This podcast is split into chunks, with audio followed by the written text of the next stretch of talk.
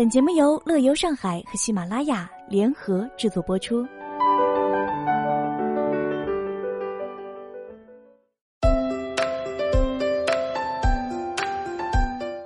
上海是当之无愧的魔都，每年都会有不同的新风景呈现，当然也会有不少的老牌景点，咣的一下就换上新装，以另外一个面貌闪亮登场。而这些新风景的亮相，希望您都没有错过。不然真的是太遗憾了。前滩休闲公园，位于浦东的前滩休闲公园，在二零一六年元旦起向市民免费开放。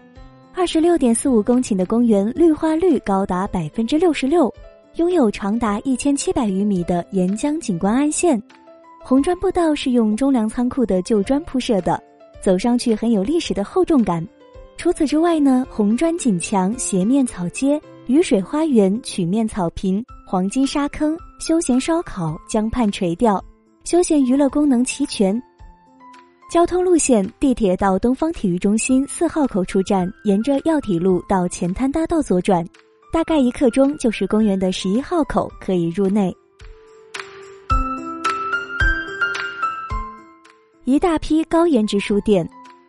二零一六年，一大波小清新、高颜值、多功能的书店在上海几乎是排着队的开业。衡山合集、延佑己、中书阁、上海三联书店、朱家角旗舰店、虹口箭头书局。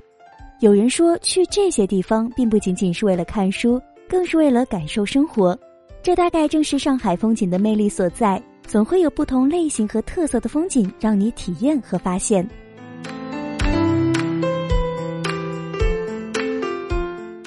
Join Police 乐园，二零一六年初风靡日本的室内主题乐园 Join Police 落户上海，八千三百平方米的精彩绚烂，让很多年轻人都要去一探究竟。它是上海首家大型体感游乐乐园，它汇聚着日本 SEGA 研发的高科技游艺设施，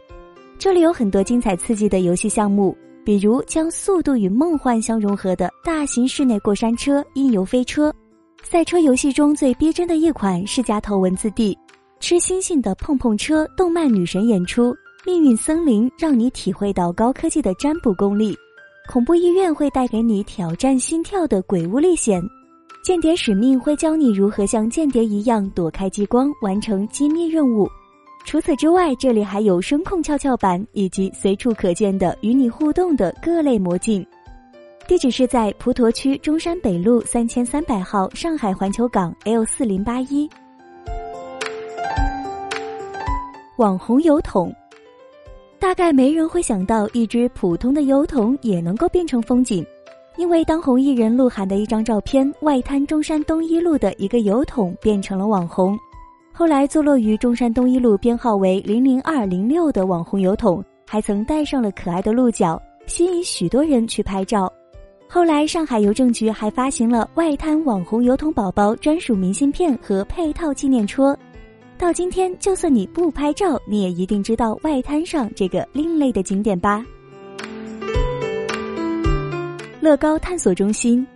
上海乐高探索中心是由成千上万块乐高积木打造，以亲子为主的室内游乐场，内设十个主题区，提供二到三小时最富有启发的游玩体验。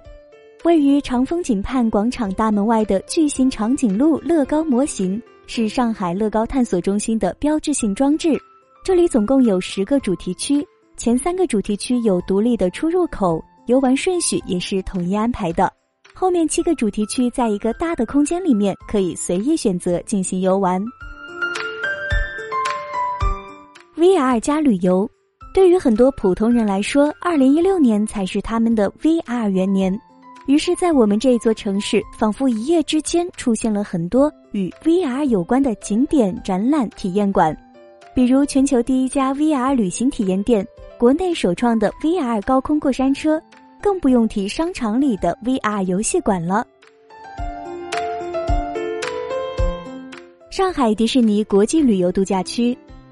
这一年最大的亮点来了，上海迪士尼终于在年中的六月闪亮登场。从试运营起的人头攒动，到正式开放后各类精彩活动的上演，从迪士尼小镇的丰富体验到乐园内的欢乐感受，迪士尼最终不负众望，点燃了国人的旅游激情。关于迪士尼的介绍几乎不用多写，你们应该都很懂很懂了。郊野公园，继廊下郊野公园开园一年后，长兴岛郊野公园免门票试开园，清溪郊野公园也悄然开园。近一两年内，本市首批试点的七个郊野公园将会陆续对公众开放。这些郊野公园各有特点，比如清溪郊野公园毗邻上海最大的自然湖泊淀山湖，区域内生态环境优越，得天独厚的水资源占总面积的百分之四十。公园将做足水文章，八十多亩的水上森林池山林为上海独有。长兴岛郊野公园不仅面积大，景色赞，门票还免费。并且是上海少有的可以带宠物去撒欢的公园。十六铺水岸中心，十六铺上海外滩最著名的码头，拥有一百五十年的历史，曾是远东最大的码头，上海的水上门户，承载着很多人关于上海的历史人文记忆。现在的十六铺已经变身为人少又好玩的逛吃逛吃新去处。很多人都没有想到，现在的外滩地下竟然有这么一个充满魔幻又带点小清新的主题公园。电视剧里的小风景，二零一五年热播的电视剧《大好时光》呈现了上海很多美丽风景。二零一六年的《欢乐颂》好先生更是把上海风景拍了个遍。乐乐曾看到过《欢乐颂》剧组提供的取景地图，几乎布满了整个上海。而好先生国内取景仅上海一地，几乎拍遍了上海外滩地标建筑，从未开放过的私人会所也对剧组开放了。这些热播剧把视角都放在上海的细微处，餐厅、街头、郊区等等。如果你对本节目感兴趣，或者想要查看原文，可以关注我们的微信公众号“乐游上海”来了解更多内容。以上就是本期节目的全部内容，感谢您的收听，我们下期节目再见。